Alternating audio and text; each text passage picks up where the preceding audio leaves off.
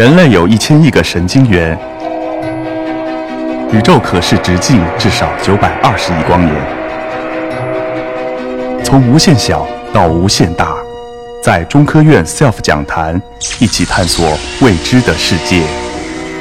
本节目由中科院 SELF 讲坛出品，喜马拉雅独家播出。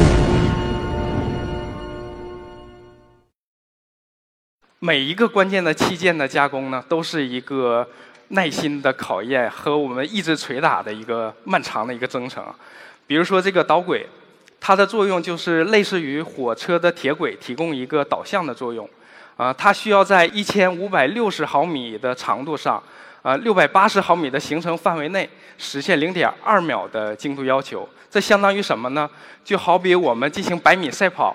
我们所跑出的轨迹和起点到终点拉一条直线相比较，那么轨迹的和直线这个偏差的程度呢，不超过一根头发丝的直径。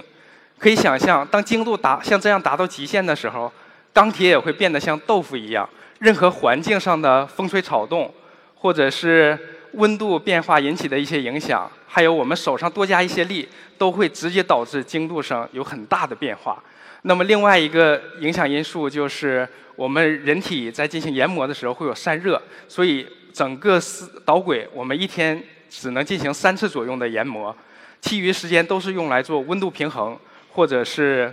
啊检测。有一次我们即将接近最终目标的时候，大家都很兴奋，然后中午吃完饭回来就立刻又投到工作状态里面来，呃，结果呢，因为这个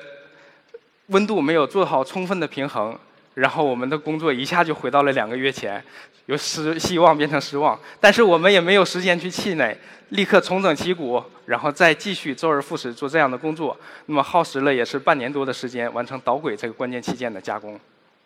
光有导轨它还是没法运行的，那上下导轨之间是靠这个滚珠来实现一个滑动摩擦，让它行走。传统的滚珠来说呢，对这个系统不太合适。为什么呢？因为工作台有两百千克的负载，这么重的质量压到这个滚珠上，它和导轨是一个点接触，产生较大的微型变，就把所有的精度都给吃掉了。所以我们提出这个方案，就是用滚柱替代滚珠，这样把点接触变成线接触。但是滚柱的加工是比较困难的，也没法通直接实现我们需要的六十四个滚柱的加工，因为这个精度的要求。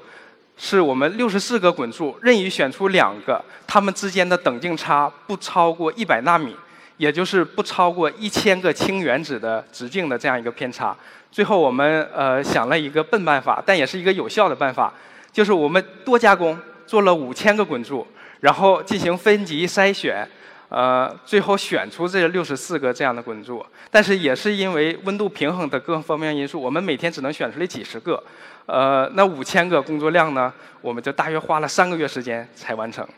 像对于刻画机来说，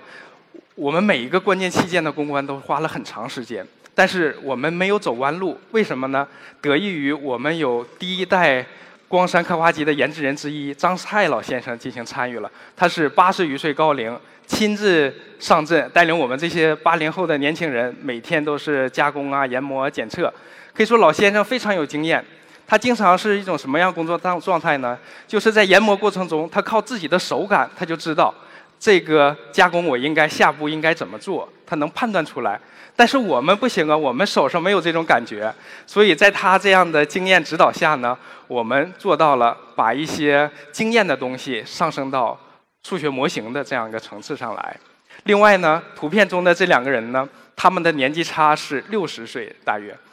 每天也都是每个人手里拿着研具，然后食指呢沾染着研磨粉呐、煤油啊这些试剂，然后长时间累月的工作，手上的这个黑痣也洗不掉，然后。呃，还长满了老茧。我记得有次师兄跟我说，呃，去幼儿园接放学的孩子，当他看到孩子从人群里兴冲冲跑过来的时候，他却羞于伸出双手。而且也有好多同学跟我说，你是不是到转行了，到工厂当工人去了？当时一开始感觉好像是这么回事儿哈，但是工作工作以后呢，因为我们逐渐的取得了一些成果，我的态度也就发生转变。其实手上长这些老茧，不正是我们科研道路上成长的印记吗？当你用这种想法去看它的时候，我有的你们没有，这是不是还挺可爱的？最后呢，我们也是通过一系列公关把这个分度系统搭建起来。那它的精度是否满足要求呢？我们可以通过这视频来看一下。那主要看下面的这个呃那个小方框里面的定位精度。那么可以说，在整个刻划的范围内，它的数值是不超过十的。那也就是说，它满足了十纳米的精度要求。所以说，分度系统从此我们就做出来了。另外一个难题呢，就是刻划系统。刻划系统它的要求是在整个四百五十毫米的行程范围内，刻划的直线性精度要一百纳米，同样是纳米量级的。那么我们为了这个呢，提出了四四种研制方案。第一种就是我们用传统技术的，第二种是我们用创新技术的，第三种是我们用借鉴国外技术的，第四种呢就是图片中所画的，呃，从来在刻画机上没有用过的气浮导轨技术。随着项目的推进，我们第一套方案失败了。第二套方案失败了，第三套方案精度也没有满足要求。那个时候呢，我们项目已经进入到了脱期的一个阶段，可以说巨大的压力就像乌云一样笼罩着我们项目组。虽然科研项目允许失败，但这是我们心中所不允许的。呃，事后那个实验室的项目负责人跟我们说，那个时候的压力啊，我真是连跳楼的心情都有了。所以说那个日子呢，对我们来说是很艰难的，不光是工作上的压力，更大是身心理上的压力。但好在我们还有一套方案，既然有一线机会，我们就要把握，就要争取。所以那段时间呢，我们就抓破脑袋，想各种创新的方法，让这个气浮导轨的方案一定能成功。那么它的难点呢，主要体现在两方面：第一，它是石头结构，不像我刚才介绍的分度系统的那些金属件，它需要把石头的这样的一个导轨呢加工到一百纳米精度。那么好多的机械加工装备啊，或者研磨方法可能就未必那么适合了。第二呢，就是精度要求比较高，它需要不光我们加工出来一根导轨。在这基础上还需要加工出两根，为了保持刚度呢，是设计了两根这样一个结构。那么加工出来两根以后，还要彼此之间的平行性装调之后，还能达到一百纳米，所以这个是难上加难。那好在我们有分度系统的经验，也是磨练出来这种不怕失败、不怕吃苦的这种意志啊。最后呢，我们是还是用手工研磨的方式，用手修的方式，把这个导轨从微米级的精度修整到了。一百纳米级以内啊，通过这个测试曲线，大家也可以看得出来。那么这个工作的成功呢，就代表了我们刻画系统也差不多完成了，整个机器已经可以进入到后续状态了。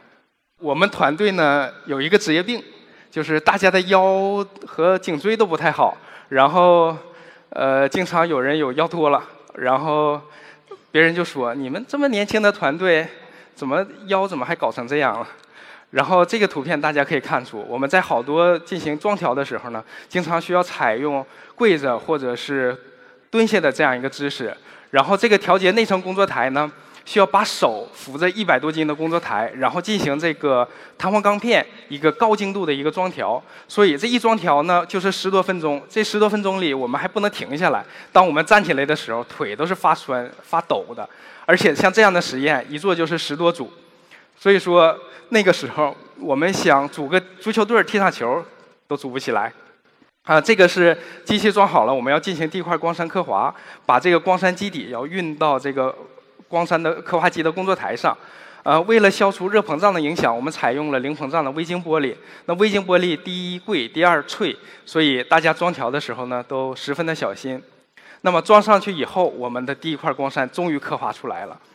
刻画出来呢，光栅上是涂有一层润滑油的，它的作用就是为了减少金刚石刻刀和光栅铝膜之间的摩擦力，提高刀具的寿命。那么冲洗这个油层呢，是一个技术工作，因为你冲洗不好，留下一些一一些印记的话，整个光栅可能都白做了。所以当时呢，我们项目负责人说：“我来吧，要出错了这个问题我背。”好，好在他还是很有经验的，最后完成了这项工作。呃，这个照片呢是。我们在把恒温室里面的所有研磨工作都做完以后，我们就不需要再沾染这些试剂了，在实这个恒温室里面，所以我们就换上了一身干净的新衣服，在这里和刻画机照了一张照片。那么这么多年的时间里，我们这些年轻人为什么能够凭着咬定青山不放松的这种精神坚持下来呢？不光是我们对科研工作的热爱，我想更重要的一点还有背后支持我们的人。啊，像我们都是年轻人。孩子比较小，但是经常加班要到深夜，有一次晚上正在加班，然后我的妻子给我打过电话说，阳台有动静，家里好像进来人了。我当时一下心就慌了，因为家里只有妻子和不到一岁的孩子，然后立刻打幺幺零报警，然后赶回家，恰好碰到出来的民警同志，他跟我说是楼上漏水滴落的声音，然后追问道你是干什么工作，这么晚还不回家？然后我感觉到挺内疚的，本来以为会迎来妻子的埋怨，但还好没有，他对我说，呃，工作做完了吗？没做完就赶快回去做吧。